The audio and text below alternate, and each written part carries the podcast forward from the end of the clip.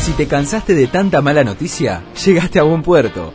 Buenas ideas, mucho más que palabras tiradas al aire. Somos un magazine radial, hecho podcast. Queremos poner en agenda las noticias que suman. De las otras, ya estamos a. Buenas ideas, la radio hecha acción.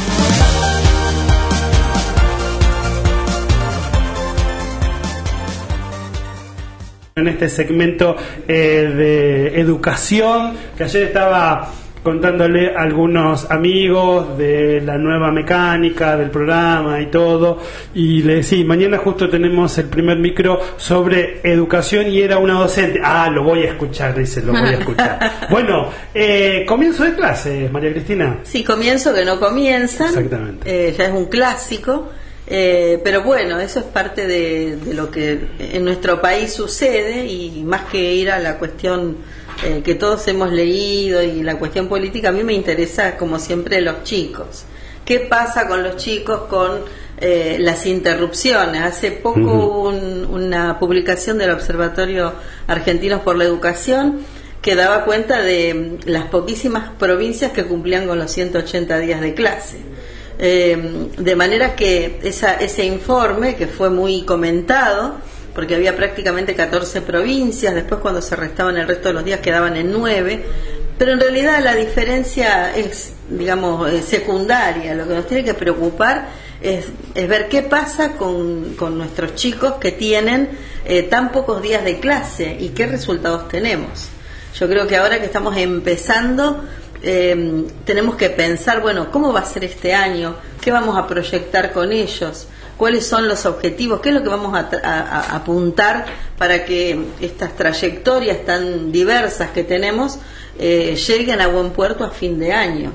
Eh, el hecho de que no empiecen las clases en tiempo y forma eh, es triste que nos acostumbremos a esta situación, porque en realidad de lo que se trata es de de poner siempre al chico en el en primer lugar. Entonces siempre, eh, por supuesto que todos los reclamos son legítimos y no, no, no hablo de eso, sino que pienso que siempre debería haber otras alternativas de negociación en las que los chicos no pierdan. ¿sí? Podemos hablar, sentarnos a negociar, pero deberíamos eh, proteger esto. Eh, hace poco leí una noticia donde hablaba de un sindicato de padres Sindicato de padres. En Estados Unidos. Formó un sindicato de padres. Eh, para cuestionar la administración y, digamos, defendiendo su derecho a la educación de los chicos. Entonces ellos hablaban de la calidad y lo que tenía que ver con eso.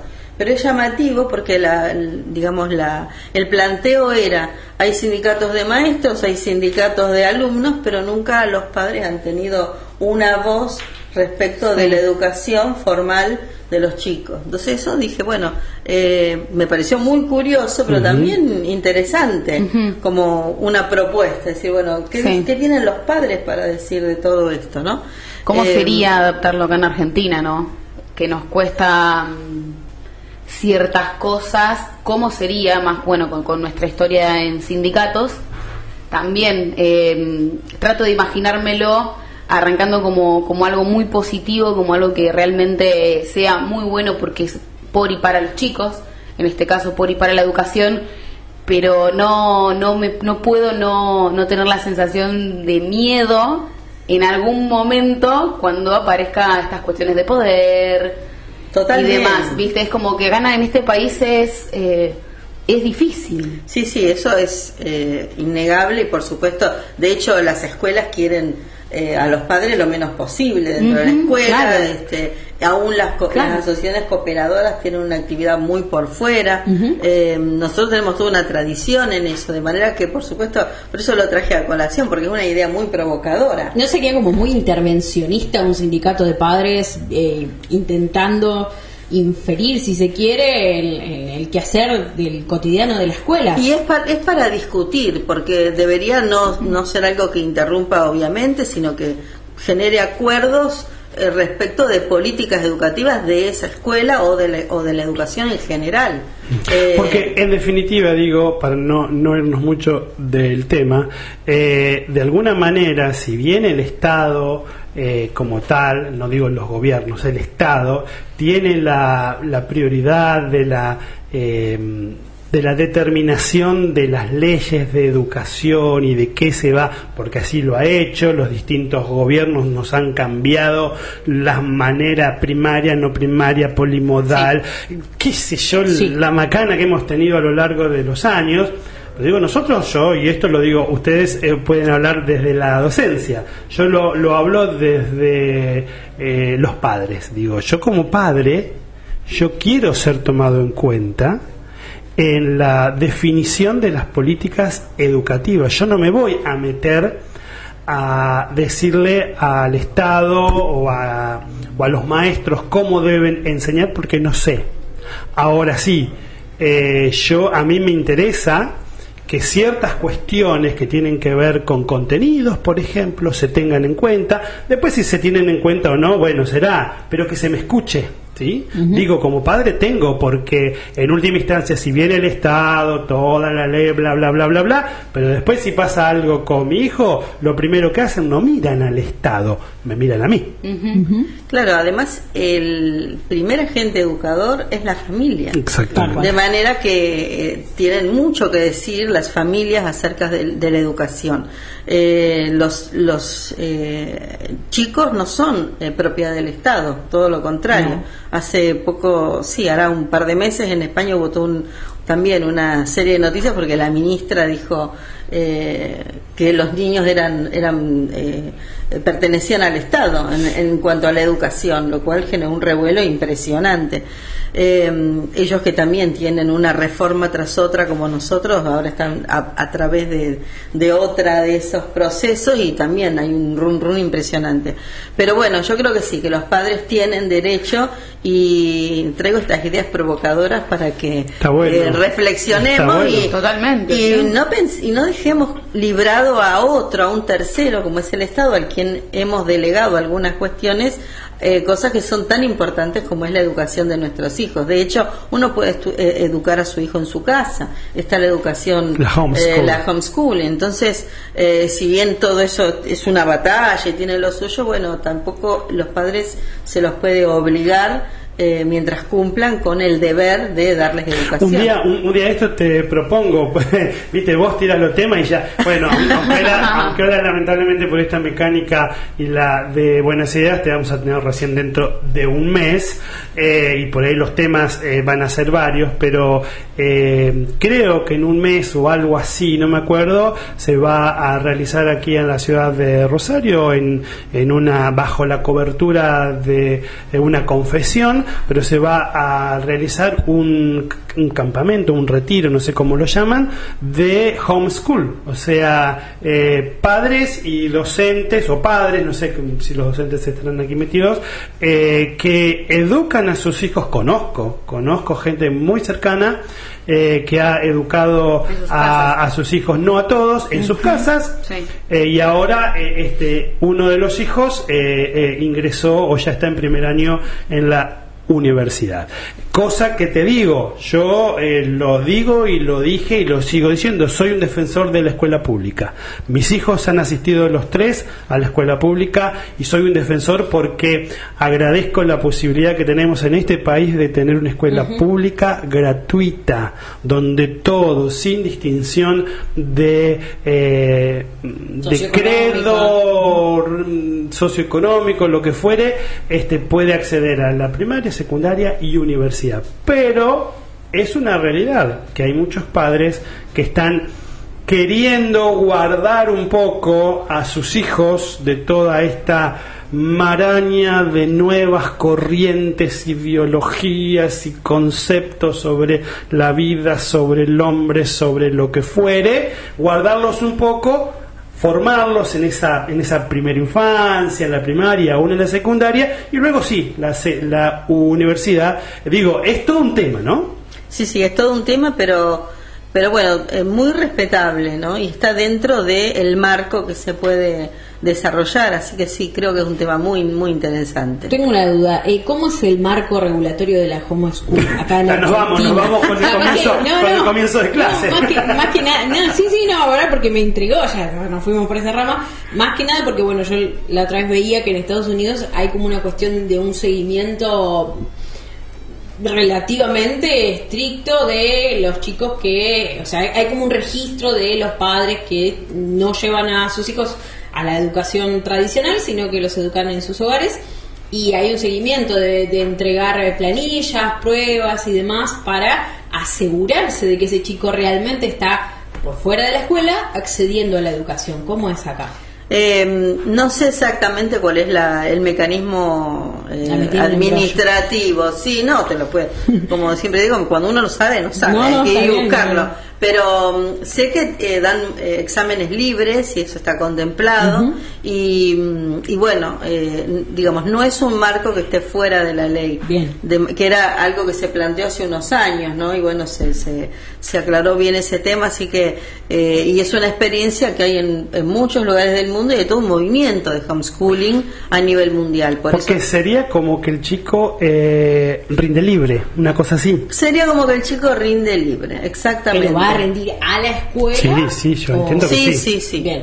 Yo Sí, entiendo que sí, no sé. Sí, no, porque porque yo lo que veía en Estados Unidos los- lo hacían en sus hogares y después lo presentaban en las escuelas. Lo que pasa es que quizás Estados Unidos está mucho más avanzado en estas cuestiones y tienen una, una Y mecánica. además cada estado y una- tiene, tiene un, También, un estilo también, diferente, también. entonces en- por ahí lo que en un estado eh, eh, eh, surge no, no, no aplica en otro, Tal cual, sí. pero sí que está el movimiento, así que yo creo que sí, es para, para conversarlo con más profundidad otro día. Totalmente. sí, sí. Entonces, no comenzamos las clases. No comienzan las clases. eh, bueno, la noticia es que va a haber dos días de paro, lunes y martes, y la otra semana va a haber otros dos días más de paro eh, con una fecha a confirmar. Eh, eh, te, te pregunto eh, puntualmente de esto porque digo muchos padres por ahí lo de, lo creo que lo piensan. Cuál es la postura Eh, porque si bien esto el gremio dice que es democrático se vota y es así se vota y de acuerdo al mandato de la asamblea y de la mayoría o de los representantes no en asamblea de los docentes bueno se decide y se define. Ahora cuál es la postura del docente que si bien ve que sus ingresos no alcanzan, porque eso quien no lo es ve, una realidad. eh, pero por el otro lado también ve esta realidad, ¿no? De los chicos que se quedan sin clases, que no se cumplen los días obligatorios de eh, para que los chicos estén en la escuela eh, y cómo cómo se maneja eso porque en definitiva después cuando el gremio eh, por eh, los días de paro consigue un aumento este aumento es para todos no es como que ahí hay algo Sí, hay una contradicción, ¿No? Quizás.